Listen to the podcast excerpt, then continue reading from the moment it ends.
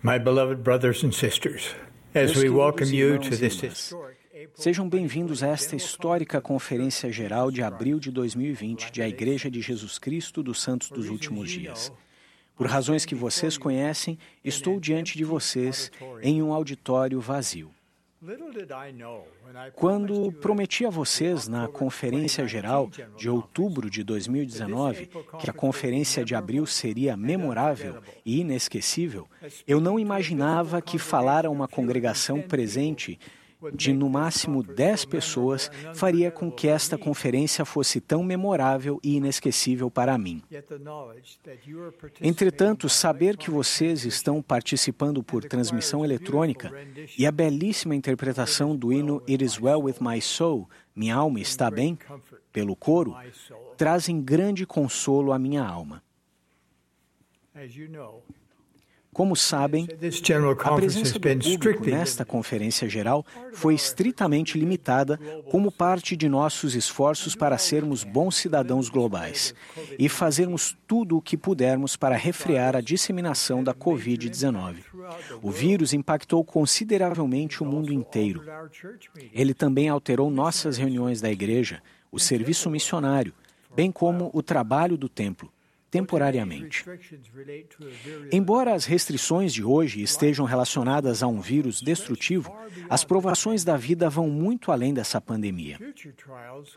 Provações futuras podem resultar de um acidente, de um desastre natural ou de um sofrimento pessoal inesperado. Como podemos enfrentar essas provações? O Senhor promete: se estiverdes preparados, não temereis. É claro que podemos ter nossa própria reserva de alimentos, de água e de dinheiro. Mas, igualmente essencial, é nossa necessidade de preencher nosso próprio armazém espiritual com fé, verdade e testemunho. Nossa principal missão na vida é nos prepararmos para encontrar nosso Criador. Fazemos isso ao nos esforçarmos diariamente para nos tornar mais semelhantes a nosso Salvador Jesus Cristo. E conseguimos isso à medida que nos arrependemos diariamente e recebemos Sua purificação, Sua cura e seu poder fortalecedor. Podemos então sentir paz e alegria duradouras, até mesmo em tempos turbulentos. É exatamente por esse motivo que o Senhor implorou que permaneçamos em lugares santos e que não sejamos movidos.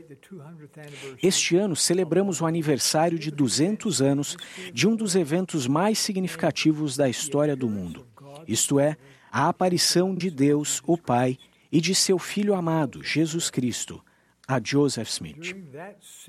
Durante aquela extraordinária visão, Deus o Pai apontou para Jesus Cristo e disse: este é meu filho amado. Ouve-o. Essa admoestação dada a Joseph serve para cada um de nós. Devemos buscar de todas as maneiras que pudermos ouvir a Jesus Cristo, que fala a nós por meio do poder e da ministração do Espírito Santo. O propósito desta e de todas as conferências gerais é o de nos ajudar a ouvir o Senhor. Nós oramos e os convidamos a orar, para que o Espírito do Senhor esteja conosco em rica abundância, para que ouçam as mensagens que o Salvador reservou especialmente para vocês. Mensagens que trarão paz à sua alma. Mensagens que vão curar seu coração partido. Mensagens que vão iluminar sua mente. Mensagens que vão ajudá-los a saber o que fazer ao prosseguirem em tempos de turbulência e provação. Oramos para que esta conferência seja memorável e inesquecível devido às mensagens que vocês ouvirão, aos anúncios extraordinários que serão feitos e às experiências das quais vocês serão convidados a participar. Por exemplo, ao término da sessão da manhã de domingo, convocaremos uma Assembleia Solene Mundial, em que conduzirei o sagrado brado de Osana. Oramos para que esse seja um momento espiritual marcante para vocês, à medida que, em todo o mundo, expressarmos em uníssono nossa profunda gratidão a Deus, o Pai, e a seu Filho amado, ao louvá-los desta maneira singular. Para essa experiência sagrada, usamos lenços brancos limpos. Mas se não tiverem um, vocês podem simplesmente acenar. Ao término do brado de Osana, a congregação se juntará ao coro para cantar tal como um facho. Meus queridos irmãos e irmãs, esta conferência será magnífica. Este ano será maravilhoso se nos concentrarmos atentamente no Salvador e em seu Evangelho restaurado. Os efeitos duradouros mais importantes desta conferência histórica acontecerão à medida que nosso coração mudar e começarmos a buscar ouvir a voz do, ouvir o Senhor por toda a nossa vida.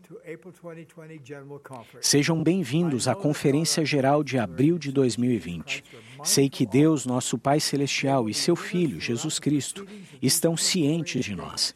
Eles estarão conosco durante todas as sessões nesses dois dias, à medida que buscarmos nos aproximar deles e honrá-los. No sagrado nome de Jesus Cristo. Amém.